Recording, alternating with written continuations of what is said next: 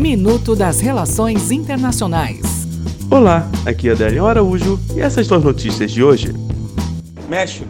O governo mexicano defendeu sua política de contenção frente ao fenômeno migratório depois da detenção de 371 centro-americanos que se dirigiam aos Estados Unidos.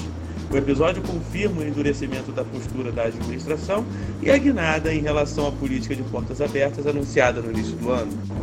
A Arábia Saudita, a chefe de direitos humanos da Organização das Nações Unidas, Michelle Bachelet, criticou nesta quarta-feira a decapitação de 37 cidadãos sauditas em todo o reino nesta semana, declarando que a minoria xiita pode não ter tido julgamentos justos e que a menos três eram menores de idade quando foram condenados.